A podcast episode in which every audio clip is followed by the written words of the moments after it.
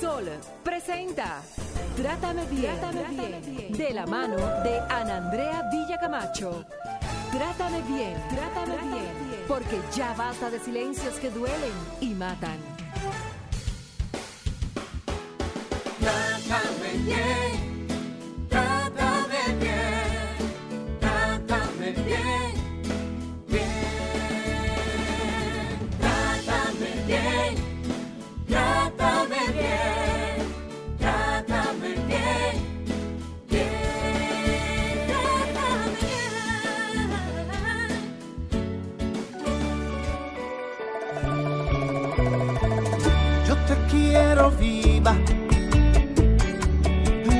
de tu espacio, sin miedo a volar, libre por los cielos, veloz o despacio. Yo te quiero viva, conmigo sin mí. Yo que te amo tanto, mi mayor anhelo es verte feliz.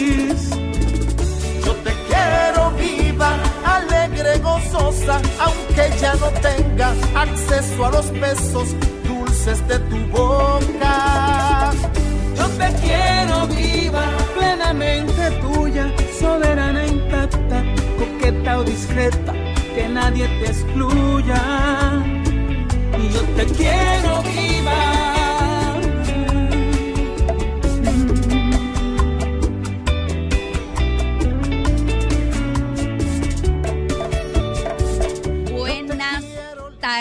Gracias del alma por estar con nosotros en este nuevo abrazo que es tu programa Trátame Bien. Soy Ana Andrea Villacamacho y estoy en Sol 106.5, la más interactiva. En los, en los controles está el señor Humberto e Ismael y la producción de este programa es de la mano de Jennifer Peguero. Llegamos a ustedes hasta sus vidas sus casas y donde quiera que se encuentran, gracias a la magia de RCC Media. Y además puedes eh, vernos en vivo también a través de nuestro canal de YouTube Sol FM. Jennifer Peguero, vamos a decirle a la gente de qué trata el programa de hoy, las frecuencias y las redes sociales de aquí.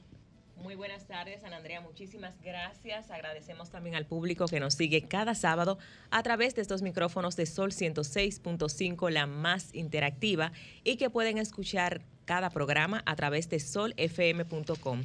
Si usted también va en la calle, puede sintonizar a través del dispositivo, entra a solfm.com y al finalizar el programa puede buscarlo en YouTube como Sol FM. Recuerde que nuestras diferentes frecuencias son 106.5 para Higüey y Santo Domingo, 92.1 para el Cibao, 94.7 para el sur y este y 88.5 en Samaná. Miren, en el día de hoy vamos a abordar un tema sumamente interesante. Bueno, como lo tenemos a ustedes acostumbrados. El Gracias, pasado, gracias. El pasado miércoles eh, 8 de marzo conmemoramos el Día Internacional de la Mujer, el cual tiene como objetivo resaltar o reconocer las luchas de las mujeres por su participación en la sociedad y su desarrollo íntegro como persona. El trabajo que venimos realizando por lograr la equidad de género, que hombres y mujeres gocemos de los mismos derechos y beneficios. Hoy estaremos conversando con mujeres que son ejemplo de crecimiento y liderazgo en diversos ámbitos. A nosotros, en este espacio de Trátame Bien, siempre nos gusta hablar de igualdad de derechos, de la dignificación al trabajo, de las mujeres, que las mujeres, al igual que los hombres, tengamos esas mismas oportunidades y reconocimiento. Y eh, hoy vamos a tener a dos invitadas que luego la magistrada les va a contar de quién se trata. Pero en esta entrada especial también tenemos una persona sumamente especial en este espacio. Es el hombre que nos representa como equipo de Trátame Bien. El señor Víctor Medina, licenciado, psicólogo y terapeuta, nos acompaña en esta hermosa tarde del sábado. Bienvenido, señor Víctor Medina. Víctor, ya te extrañábamos demasiadísimo. Yo te extrañaba mucho, Sí. mucho pila. He estado, he estado apurado con asuntos de salud. Sabe que eh, el asunto de, la, de las eh, de los virus ahora. Ya uno no tiene catarro, sino otras cosas. Sí. Entonces hay que Hay todo, de tipificar. todo. Entonces, cada vez que tú tienes una situación gripal, tú tienes que hacerte todos los análisis para descartar que no tengas nada eh, grave. Sí. Y entonces hemos estado en ese proceso. Bueno, pero estoy pero- contento de estar aquí, realmente me hacía falta y sobre todo un programa como este que compromete y estamos contentísimos. Humberto, encantado de verte, Humberto. Víctor, eh, vamos rumbo a 12 años tú y yo aquí. Exactamente. Vamos rumbo a 12 años, señores, en mayo. Trátame bien. Eso está cumple al 12 doblar la años dando guerra. No prepárense. Guerra prepárense no. que prepárense que no va a ser lo mismo. Orientando, educando, Educando, llamando la violencia por su nombre. Poniéndole cara a la Sí, violencia. Sí. Y gracias a Dios, a, a este grupo, a esta empresa que ha apostado por una radio educativa, porque ¿quién dijo que la radio educativa tiene que ser aburrida? Trátame bien, llega hasta ti con el propósito de enseñarte lo que es la vida y de que podamos cambiar muchas penas por alegrías y mirar cosas que no vemos. Y nuestro Jen- tema de hoy, Jennifer Peguero, hoy vamos a hablar de liderazgo, de lider- liderazgo en las mujeres en el día de hoy. Y tenemos a dos mujeres grandes eh, que nos honran con no solo ser amigas de este programa, colaboradoras de este programa, lo más importante que ya tienen, además de su nobleza, humildad y capacidad, la entrega, la entrega que han hecho, eh, la vida que tienen dedicada a la lucha por la igualdad, por la equidad y los derechos de las mujeres.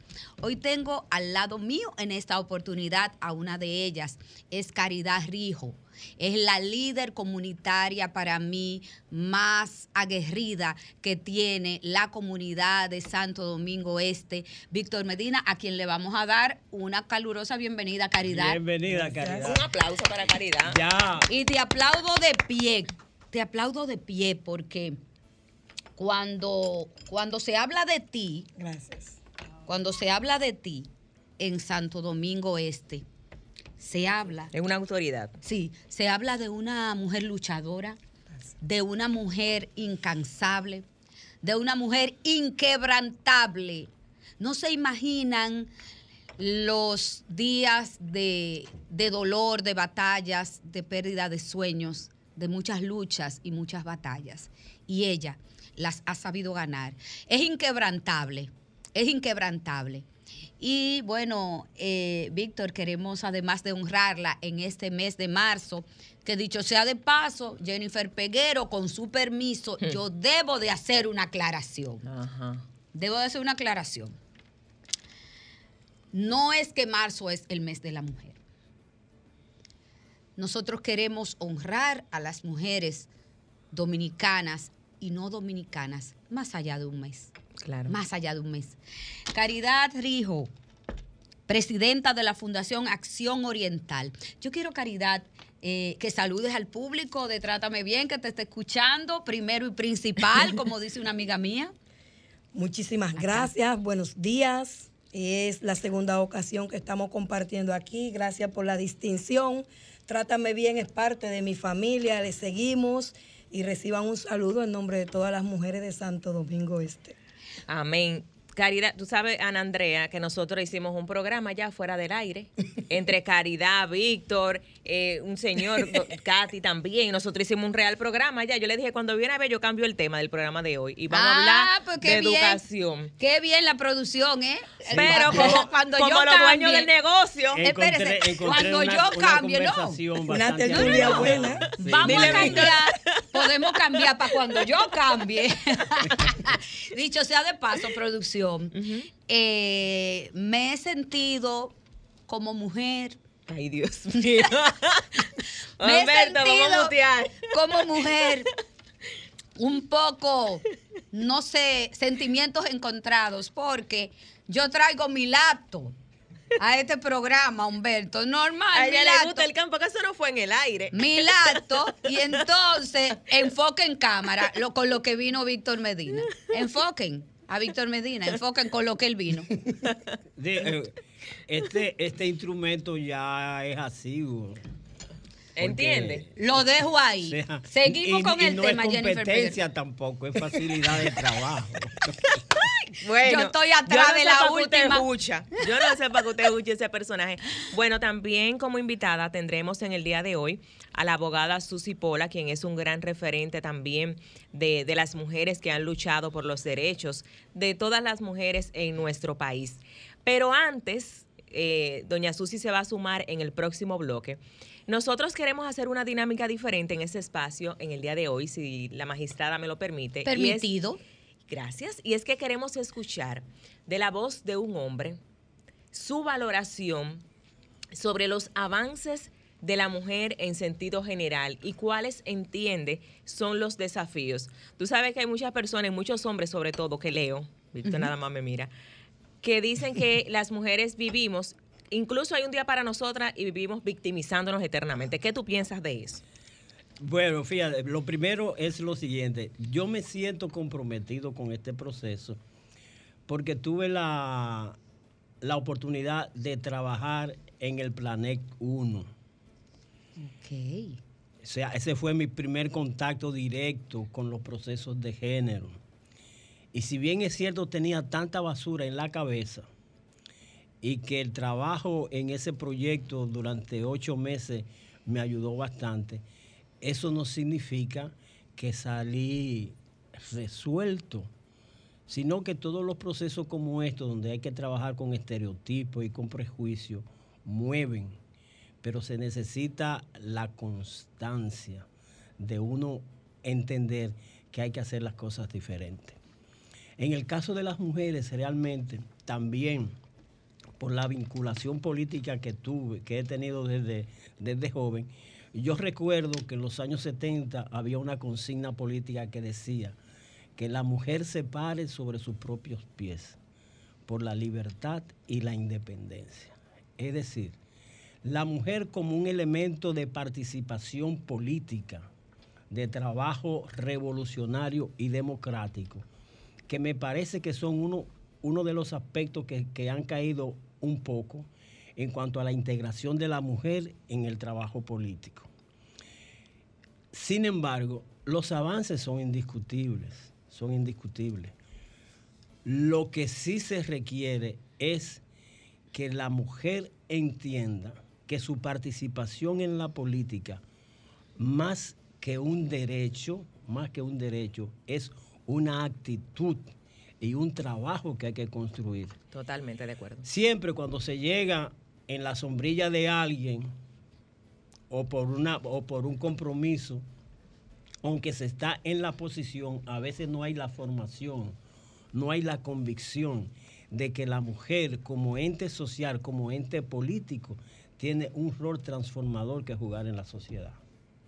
Y ese rol transformador en la sociedad muchas veces ni ella misma lo entiende porque se conforma con asumir el puesto y no la concepción política de las transformaciones que hay que realizar. ¿Qué tú le tienes que decir a las mujeres que te están escuchando en el día de Y hoy? díselo directamente a cámara, mira ahí que te están mirando. ¿Qué tú le A tienes las que mujeres decir? que me están escuchando, tengo que decirle Que te escuchan y que, que, te me ven. escuchan y que me ven. y Así que me mismo. ven. Y que durante tanto tiempo hemos estado trabajando en esto. Y es que se requiere un empoderamiento político, social y sobre todo ideológico, donde nos quitemos la pantalla del consumismo y entender que la mujer vale por lo que es, no por lo que enseña ni por lo que muestra, no por lo que usa ni por lo que compra. Y, y el empoderamiento real entonces reside en eso, en que la mujer pueda lograr esa integración a lo a personal que le permita valorarse como ser humano, como ser social y como ser político. Víctor, ¿tú sabes por qué yo no le digo a producción que cerremos ahora mismo? Porque tenemos a Caridad Rijo y tenemos a mi gran Susi Pola. Pero oye, mucho con demasiado. Caridad Rijo, ¿cómo surge después de, después de eso? Después de eso que tú escuchaste y que todas nuestras cómplices y nuestros cómplices escucharon. Quiero que me digas cómo surge la Fundación Acción Oriental y qué haces tú ahí. Bueno. ¿Qué, qué buscas tú ahí? ¿Qué haces tú ahí? Bueno, lo primero que nosotros estamos ahí haciendo a lo que Dios nos mandó. Dale, ¿qué fue? Y como de- decía Jennifer que había que cambiar el tema del programa, pienso que no. Porque la base de todo lo que hemos estado hablando y lo- de lo que él acaba de exponer, más eh, la principal, el principal objetivo de la fundación es la educación. Porque la educación es la que va a transformar la sociedad, la educación es la que transforma las comunidades y a la mujer. La Fundación Acción Oriental, aunque tiene programas de niños, jóvenes, deporte, cultura, hoy es el tema de la mujer. Eh, la fundación se crea a partir de una serie de eventos que organizamos dentro del deseo de servir a la comunidad. Entendimos que llegó un momento en el que había que organizar, dar un nombre, crear grupos, y uno de ellos es el proyecto Mujer, Identidad y Brillo Propio. Porque entendemos que nuestras mujeres hay que motivarlas, hay que ayudarlas, hay que acompañarlas. Las mujeres no son motivo de competencia, sino de caminar unidas, de caminar juntas para lograr objetivos comunes. No creemos en la individualidad. Se dice así, tú lo dices muy bonito aquí, pero no, no es la realidad que vivimos y hablamos mucho de sororidad. Ajá. Hablamos mucho de sororidad, sin embargo, señores, era como, como decía Víctor ahorita también, que mencionaba el tema de la competencia Ay, sí. y de, del individualismo que tenemos. Usted ve en las redes sociales publicaciones, hablo de las redes sociales porque la consumo bastante, y los mayores ataques son de mujer a mujer. Sí, pero te voy a decir algo. Una cosa es lo que se dice y otra es lo que se ve. Además de que no todos somos iguales. Claro. Cuando vamos a tratar o vamos a citar cier- eh, ese tipo de hechos, tenemos que ver de dónde están saliendo. Nosotros somos un testimonio vivo de que se puede, de que la mujer tiene que prepararse. Como fundación damos seguimiento permanente. Tenemos los testimonios de nuestras mujeres, no solo de manera verbal, sino que tú lo puedes ver, lo puedes palpar y creemos en acompañar a la mujer. Nunca, gracias a Dios, la fundación ha tenido ningún tipo de situación. Incluso el trabajo es tan extenso y hemos querido crear conciencia en la mujer porque muchas veces queremos acomodarnos, queremos condicionarnos, no queremos salir de nuestra zona de confort y todo se lo queremos achacar a las autoridades. Entendemos que la mujer debe hacer su parte. Entendemos que la mujer debe poner, nosotras las mujeres debemos poner nuestra primera piedra. Todo es límite aquí, en la mente. Y hay que trabajar para transformar eso. ¿Qué hemos hecho? Como Fundación Acción Oriental, a través del proyecto Mujer, Identidad y Brillo Propio, hemos creado bloques. Tenemos aproximadamente 50 bloques con 10 enlaces y esos enlaces a su vez tienen 10 mujeres.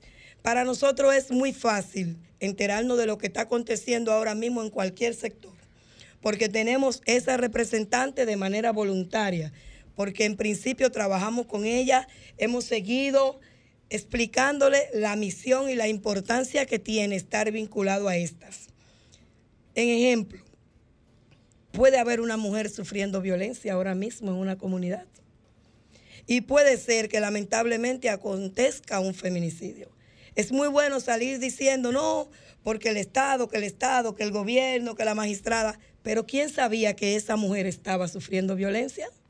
Si no estamos en redes, si no estamos en comunicación permanente, si no nos vamos a los barrios a contactar de manera directa, a estar cara a cara con la comunidad el día a día, saber cómo amaneció, qué está pasando, será difícil poder erradicar esa situación. Caridad, ¿qué programas tiene la Fundación Acción Oriental y cuántas mujeres están enlazadas en esas redes que tú eh, lidereas? Actualmente nuestra meta es 10 mil. Recientemente iniciamos un proyecto de registro de los bloques y vamos por 4.700 solo de, de una circunscripción. Wow. ¿Qué hacemos? Desde enero hasta diciembre iniciamos con los encuentros sectoriales. La, la Fundación Acción Oriental tiene un lugar operativo. Cada comunidad o tiene una junta de vecinos, tiene iglesias, tiene colegios y esos son nuestros lugares operativos que nos son facilitados para la ejecución de los eventos, aparte de que la fundación como tal tiene su sede nacional en Los Pinos de Jainamosa. Tenemos nuestra sede ahí donde se reúne la directiva, donde se reúnen los coordinadores, donde identificamos los sectores, la vulnerabilidad, lo que hay que hacer, qué no se pudo, qué hay que hacer para lograrlo, el plan A, B, C, D, E, y si hay que crear otro, también, porque el objetivo es dar el seguimiento. Temas con la mujer, encuentros sectoriales. En esos encuentros sectoriales se invitan los bloques, se invitan otras mujeres. Ahí se trata tema. Lo primero que nosotros entendemos para trabajar en la mujer, que es su autoestima. Cuando una mujer se conoce, se quiere, se valora, se respeta, se cuida, entiende que debe prepararse y entiende que no cualquier persona puede tenerte en las manos y que no puede ser maltratada ni puede ser víctima de violencia. Llámese verbal, física, emocional, económica u otra de las tantas caras que tiene la violencia. Entonces trabajamos la autoestima, trabajamos el tema de la finanza, trabajamos el tema de la cosmetología porque entendemos también que es parte de lo que tiene que ver con, el autoestima, con la autoestima de la mujer. ¿Qué pasa? Encuentros sectoriales, hacemos 10, 12 durante el año y cerramos con el evento cumbre que tiene ese programa, eh, la fundación a través de ese programa, que es el Congreso de Mujeres, Mujer, Identidad y Brillo Propio. En el primer congreso participaron unas 325 mujeres, líderes de los diferentes sectores, maestras, pastoras, presidenta de junta de vecinos, ama de casa, líderes deportivas. Ahí son reconocidos todo el talento, todo el talento local que está pendiente porque en los diferentes encuentros sectoriales se reconocen también. Es muy emocionante ver a la líder o la coordinadora recomendarnos mujeres para ser reconocida y que al final la reconocida también sea ella. O sea, nosotros estamos cosechando el valor de la solidaridad, el valor de la justicia. Porque yo creo que cuando una mujer no es capaz de poder identificar las cualidades positivas, cuando tú no eres capaz de poder entender, bueno, Ana me puede ayudar, Ana y yo podemos hacer gran equipo, podemos hacer grandes cosas juntas, entonces hay problemas y por eso estamos trabajando. Aquí, en lo que es este proyecto y en lo que es la fundación, todos somos familia. Creemos en la vinculación. Creemos en que a las 9 de la mañana hay que saludar a 13, 14 mil personas que pertenecen a nuestra fundación y lo hemos vivido cuando nos preguntan, ¿y, tal persona? Está en esto, esto, esto, esto. Todavía no hay una persona, miembro de esta institución o miembro, que yo no le sepa decir en qué condición está. Porque Caridad. nosotros tenemos contacto permanente. Caridad, Víctor, eh, escuchar y ver, porque me ha tocado de cerca eh, ver el trabajo de Caridad. Hemos entrado juntas a batalles, hemos trabajado mucho en esas comunidades vulnerables juntas y créanme, me honra conocer una mujer grande como Caridad Rijo. Caridad, hay una historia detrás tuya que yo quiero que la gente recuerde. No, y una historia que está marcada también con el día de hoy. Cuéntanos, Por- esa historia, ¿por qué está esa, líder, esa líder que lucha, que, que, que es inquebrantable, como dije, que vence barreras contra todo pronóstico, tiene una historia muy especial. ¿Cuál es? Bastante. ¿Cuál es? Bastante.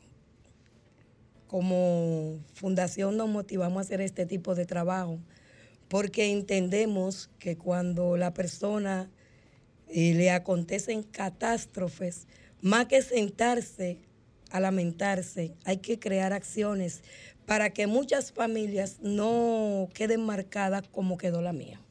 ¿Qué Por- pasó? Porque te decía que hoy es un día marcado que Dios lo señaló para estar aquí, porque justo hoy mi padre falleció, cumple ocho años, y mi padre falleció eh, a causa de una depresión, porque un cobarde le quitó la vida a mi hermana. O sea, a veces la gente dice, no, porque la gente habla, hay que saber lo que se siente, y yo sé lo que se siente. Yo sé lo que se siente, yo sé lo que es quedar niños huérfanos, yo sé lo que es una familia destrozada y eso, más que lamentarnos, nos compromete. Eso nos compromete porque lo que creemos en un mejor país, a pesar de las circunstancias, tenemos que aportar nuestro granito de arena Perder a tu hermana a mano de su expareja. en manos de su expareja, pareja o expareja en ese momento, eh, producto del machismo y de la violencia feminicida, ese asesinato marcó un comienzo de la líder que es hoy. Y tuvo como resultado, Víctor, el que Caridad, de una desgracia, sacó garras. Sí, Tiró ah, pa'lante. Hay, hay un elemento que, hay dos elementos que yo quiero eh, eh, rescatar de esa, de esa exposición. Y es la muestra de la vulnerabilidad que tienen los sectores de nuestro país Así a es. una atención de salud eh, integral, a un acompañamiento mediante el cual pueda superar las tragedias que puedan presentársele. Ahora bien, es interesantísimo ese proceso de resiliencia que pudieron vivir, no solo para lo interno como familia, sino tener la visión de proyectar a la sociedad esa vivencia y la experiencia entonces de trabajar para que esos elementos sean lo menos traumático posible. Es decir, fíjate que es un proceso de liderazgo que se fue construyendo desde la desgracia hacia el trabajo. Exactamente. No es un liderazgo decidido por un apellido o por un dedo. No creemos en eso. Es un liderazgo. O por una coyuntura por una política de que soy hijo de fulano, familia de fulana. Es un liderazgo construido, fortalecido y con la respuesta de la comunidad. Es interesante cuando tú hablas de bloque, se ve que hay una visión de integración y de participación constante, lo cual permite una retroalimentación también de todo el proceso, desde abajo, desde arriba, una, una retroalimentación circular. Y la pregunta, ya eso tú la, la vas a responder después. eh, Y es- cabe resaltar que en el proyecto tenemos otras mujeres cuyas hermanas fallecieron a mano de exparejas. Ya. Bueno, señores, Víctor, nos vamos a una pausa comercial. Volvemos de inmediato. Esto es Trátame Bien, no le cambie.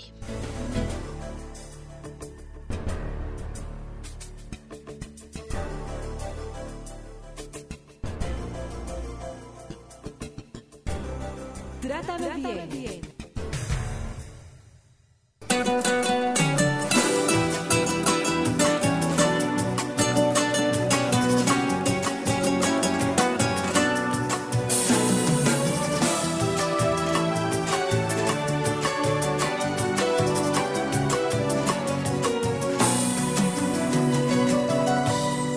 Quiero decir lo que pienso, lo que siento en lo profundo de mi ser como mujer.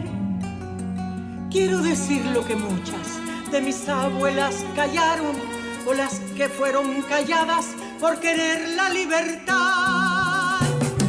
¿Cuántos años han pasado de desigualdad perversa en la casa, en el trabajo y en la cama sin placer?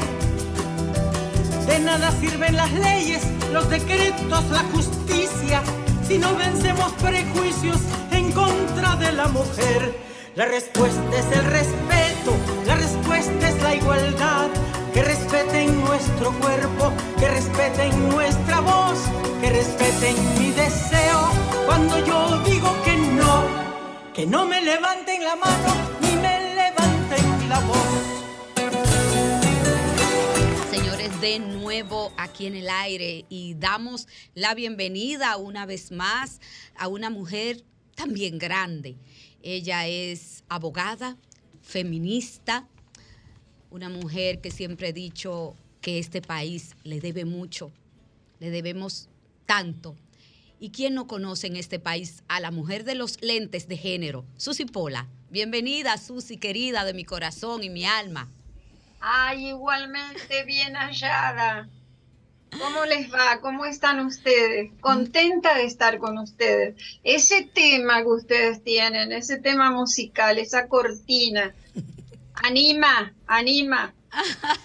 Susi querida, es, eh, yo también, es marzo y en este mes hablamos de derechos de las mujeres, de desigualdades, de logros y de temas pendientes.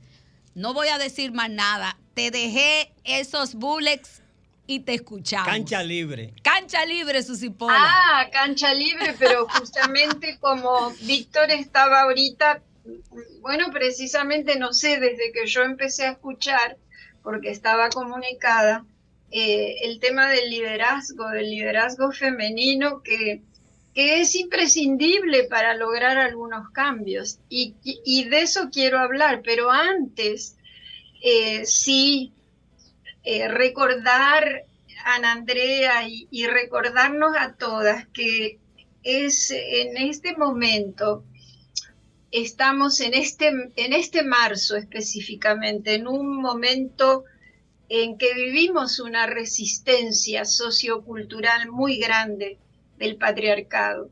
Y al final, mm, el patriarcado es misógino, es exclusivo, por lo tanto, hay un impulso grande que no es de este marzo, que hay que decir que está organizado internacionalmente y desde la década de los 80, que es una, una vuelta al pasado, una intención de volver al pasado de los sectores ultraconservadores en el mundo, no solamente en República Dominicana, pero así lo, sentimos, inclusive con imposiciones de poder teocrático, eh, porque hay que decir que el patriarcado se asocia para, para resistirse y reciclarse con lo más atrasado, ¿no? Y dentro de las iglesias hay, eh, hay sectores muy atrasados y conservadores. Qué bueno, cuya misoginia, clasismo, etnicismo, racismo, a ver, todos los sismos, ¿no? Homofobia, pretenden fortalecer todo esto y perpetuarlo. Así que las mujeres estamos ahora mismo en un pico del patriarcado. Las antropólogas y antropólogos dicen que este patriarcado que tiene hay que siempre recordarlo, de 10 a 12 mil años, que nace eh, después del paleolítico, cuando entramos en el neolítico y, y se establece la propiedad, y ahí se establece la propiedad eh, masculina como, como un canon taxativamente. Hay que decir que también controla que es misógino, es eh, eh, discriminador, lo cual es violento, porque la discriminación siempre es violenta, y contra la, mitad de la humanidad. Y ese fenómeno tiene de 10 a 12 mil años y se recicla. Antropólogos y antropólogas dicen que hay espacios eh, en, la historia de, en esta historia del patriarcado, en que las mujeres reclamamos porque no hemos dejado nunca de reclamar y entonces mm, se nos castiga. Y, siempre, siempre tengo que recordar los, esos picos fuertes de resistencia que eh, hablan, que se manifiestan con la muerte de mujeres, ¿sí? de manera eh, así, que se ve, no es que es una cosa imaginaria. El tema del feminicidio es un, una preocupación en el mundo entero, no solamente en República Dominicana, y no hay que hablar hoy de violencia, porque finalmente eh, hay un día para eso, para la violencia contra la mujer, pero como hay una propuesta eh, tan formal desde la administración misma de las comunidades de violencia contra la mujer.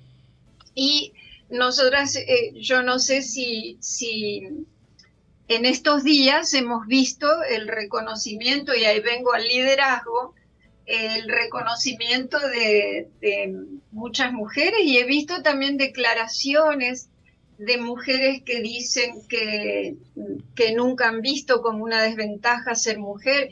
Yo tampoco nunca lo he visto, pero sí sé que es una desventaja.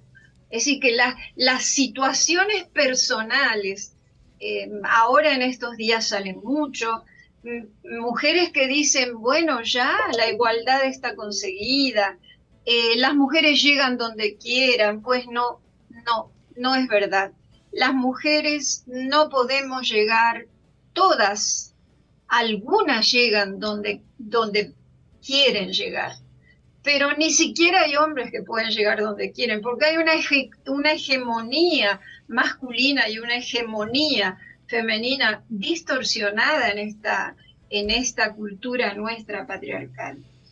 Y entonces, eh, eh, esta es una sociedad donde el poder se ejerce a partir de un modelo hegemónico, ampliamente masculino, no podemos decir otra cosa. Las estadísticas nos hablan de eso en la que tanto hombres como mujeres, van a ver afectadas sus prácticas, sobre todo desde el mando, ¿no? Y, en estos días se va a premiar a las personas que sobresalen desde el criterio dominante. Porque muchas mujeres y muchos hombres que pudieran generar cambios a propósito de liderazgo y demás en el sistema, se van a dejar persuadir por la estructura androcéntrica que presiona, ¿eh? presiona y condiciona, sobre todo a quienes están en puestos de, decisión. Y entonces usamos el término, vamos a usar una palabrita dominguera, pero que no es de ahora, ¿eh? se, se transmasculinizan. Es decir, mm, van a usar las maneras duras que son aceptadas en, ese marco que tenemos de, cultura para ser reconocidas esas personas con habilidades de poder y no ser tachadas de blanditas. Pero realmente es una pena porque muchas mujeres y hombres podrían generar cambios si no se dejaran persuadir. Estamos siempre en lo mismo, haciéndole el juego a esta cultura. Por eso marzo, Ana Andrea. ¡Wow! Estoy oyendo, Susi. marzo nos coge así. Eh, porque mira, hay muchas mujeres a través de sus acciones como grupo podrían generar cambios en los escenarios del sistema. Eh, sin embargo, la persuasión que ejerce la cultura las transmasculiniza. Por eso es que las feministas vamos a estar con un discurso tan diferente de las, no sé, de las providas. Es decir, eh, hay una transmasculinización que es válida, porque claro, si queremos llegar tenemos que hacerlo. Yo no sé, veía en estos días que hay muchas cifras, veía por ejemplo que en términos de Fuerzas Armadas, digamos, de gente, de mujeres de armas, nosotros eh, tenemos apenas en las Fuerzas Armadas un 25% de mujeres, que ha avanzado, como no, un 20% en la Fuerza Aérea, el ejército 15%, en la policía hay apenas seis mil y pico, ¿no? De, mujeres de, de las, eh, de los casi 37 mil, más o menos, porque uno no tiene datos en este país muy claros. Es decir, ¿qué, qué podemos hacer? ¿Qué podemos hacer en este? Porque las cifras son las que nos cuentan y nos dicen, bueno, somos pocas que llegamos, porque si, si queremos llegar, tenemos que de alguna manera transmasculinizarnos. Y ahí entonces perdemos eh, la capacidad de poder decirle a esta sociedad, a esta cultura, cómo nosotras pensamos, qué nosotras necesitamos, que no es lo mismo que necesita la otra mitad de la humanidad. Y que esa igualdad eh, eh, se basa en eso, en que somos diferentes. Por lo tanto, hay que darnos las mismas oportunidades. Todos los marzos lo decimos. De hecho, recordamos fechas que costaron, eh, hablamos de 200 años, ciento y pico de años, que costaron vidas para lo mismo y estamos en lo mismo. La brecha de género es grandísima y se refiere a lo laboral. Eh, estamos reclamando, no estamos reclamando como las sufragistas a mediados de, de 1800, porque ya en todos los países prácticamente votamos, pero estamos sin poder ser elegidas. ¿Qué reclamamos, Susi? Ahora, hoy en día, en este 2023, este marzo tan diferente que tú has descrito, Susi Pola, ¿qué reclamamos ahora? Y próximo a un periodo electoral. Gracias. Ay, que eso nos pone en peligro total a nosotros, Víctor, a nosotras, porque con las mujeres y con los asuntos y con la autonomía de las mujeres, que es el único caso en la humanidad, los hombres son autónomos. Con la autonomía física y mental nuestra se negocia entonces, en tiempos electorales, bueno decirlo, nosotras eh, eh, estamos en desventaja porque eh, no acaba de, entender el status quo, que estadísticamente quienes subimos gente somos las mujeres, el electorado, por lo menos así fue las estadísticas que se dieron, los datos para las últimas elecciones, la, la el votante, la, persona votante en República Dominicana es mujer y es joven. Es decir, jóvenes y mujeres. Es, es, es, a ese público que deberían de referirse. Y lo van a hacer con discursos muy ampulosos, donde van a ofrecer Villa y Castilla. Otra vez, Susi, otra vez.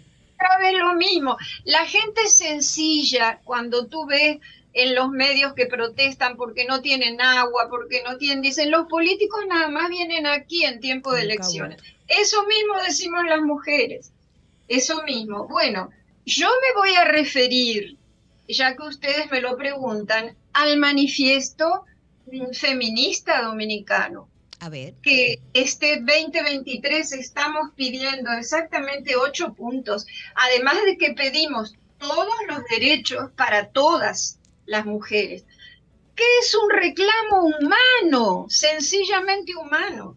Pedimos la despenalización del derecho de la mujer a decidir en la interrupción del embarazo por causales. Óigame, un razonamiento que no obliga a nadie. Es decir, si, si tenemos la posibilidad de causales y una mujer que tiene peligro, embarazada, que tiene peligro de muerte, que tiene un, feto que, es inviable, o que es, está embarazada porque ha sido violada por su papá, por, por cuatro hombres, por un hombre, como sea.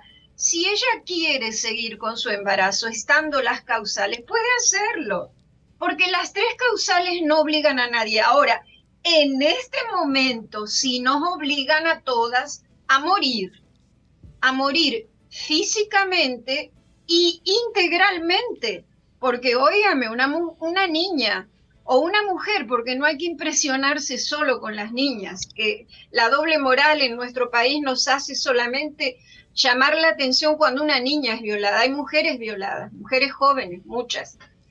Pues, es. que una, una mujer joven mm, eh, eh, se embarace porque es violada sin desearlo, ¿Cómo es posible que no se respete? Está obligada así aún haya sido violada por un grupo, aún haya sido su padre. Y no estoy hablando tonterías, porque el índice, y aquí no hay cifras, vuelvo a decirlo, pero el índice de cifras oficiales de incesto es muy grande, es muy alto. Y de embarazo por incesto es alto. Las que bregamos con este tema lo sabemos. Pues es una demanda despenalización que no favorece, que nos, nos respeta y que también respeta a las que no quieran abortar por tres causales. La protección también pedimos contra la discriminación por género y orientación sexual. Es increíble que algo que se determinó a comienzos de los 70 sea en este país para el Congreso, para las personas que están en el Congreso, motivo de duda. Sí, el atraso nuestro lo vemos mucho más, porque es verdad que hay un atraso a nivel de la región, pero nosotros tenemos elementos que están en el Congreso, que hablan disparates y que nos da mucha vergüenza ajena. Entonces te necesitamos la protección contra esa discriminación. La aprobación de una ley electoral que cumpla con lo dispuesto por el Tribunal Constitucional, que aplica un techo de no más de 60 ni menos de 40. Gracias. Lo necesitamos. La implementación, todo eso está en peligro. Estamos hablando de cosas que de sin razón. Alguien me preguntaba a mí, ¿Qué es lo que yo más aprecio de vivir? Tengo 54 años en la República Dominicana. Y yo digo, lo que yo vivo feliz porque vivir en República Dominicana es un desafío a la razón. ¡Ay, Susi! De verdad, chica, y por eso, y yo me siento desafiada cada día a utilizar mi razonamiento. Y digo, no, si yo hubiera vivido en otro país, esto no sucede, yo sería poco más o menos tarada. Pero aquí no, aquí me obliga a utilizar la razón. Eh, por eso vivo feliz, porque es irrazonable que esto, todo esto que estoy diciendo, estos puntos que son ocho, están en peligro. La implementación de una educación en igualdad, con perspectiva de género, y que sea preventiva de la violencia en las escuelas dominicanas nosotros acabamos de ver cómo un ministro de educación borró toda posibilidad de política de género, contraviniendo los, los acuerdos internacionales y nacionales realizados. Es decir, que ni siquiera es que no, porque, no, porque, bueno, eh, justificó diciendo cómo no se aplicaba, ah, pues entonces volvamos a la barbarie al medioevo, porque como no se aplica, otro punto que demandamos en el manifiesto feminista es la, la aprobación finalmente de la ley integral de prevención, persecución, sanción y reparación de la violencia contra las mujeres y las niñas. Ay, Susi, ay, Susi, ahí te detengo. Te lo rogamos, Señor, te lo rogamos. Te lo rogamos. La ley para cuándo, de por Dios. Eso es, eso son, es que eso no hay negociación en eso y es un tema antipático. Además de que es un tema antipático, es que hay un número alto de legisladores que son violentos, hay que decirlo, y de legisladoras que sufren violencia sin darse cuenta. Es decir, que nosotros necesitamos que esa ley integral sea aprobada porque es la única pieza que está contemplando prevención, pero es que nosotros no entendemos nada de prevención. Nosotros tenemos la necesidad de aplicar un enfoque ecológico a partir del cual viendo ese, esa primero lo individual, después el, el exosistema y después la sociedad necesitamos abarcar todo eso, pero no, no acabamos de arrancar porque no se negocia eso. O, perdón, se negocia por otras cosas que significan dinero, porque hay que decir también que estamos en una corrupción como nunca. o no es que si ya, que, que la vemos, la vemos, ya cualquier ciudadano y ciudadana se Susi, da cuenta. Susi, Sí, ten- ya nos llevan, ya nos llevan, lamentablemente tenemos que irnos del aire, pero prometemos que este manifiesto no se va a quedar ahí, tenemos que seguir hablando de ello porque Ay, sí. hay que educar. Definitivamente hemos hablado mucho de la educación y, y yo creo que hace mucha falta. Es urgente, es y pertinente. marzo, y marzo no se acabó. Claro, ¿verdad que sí, Susi? Claro todavía que sí. queda, todavía Claro. queda. Te mando un abrazo, te doy las gracias, te quiero, te admiro. Gracias por Igual. este ratito tan especial que nos has regalado, Susi Pola, feminista, la mujer de los lentes de género de la República Dominicana. Gracias a Caridad Rijo por estar con nosotras, dos grandes. Hoy, Víctor Medina, hemos estado entre dos grandes. Así es que nos vamos, Víctor. Complacido, complacido de, de haber, de haber estado y realmente es, es gratificante saber que el proceso de participación, que el proceso de lucha continúa a todos los niveles. inquebrantables. Seguimos la semana que viene. Sean felices. Sol presentó Trátame bien, Trátame bien, de la mano de Ana Andrea Villacamacho. Trátame bien, Trátame bien, porque ya basta de silencios que duelen y matan.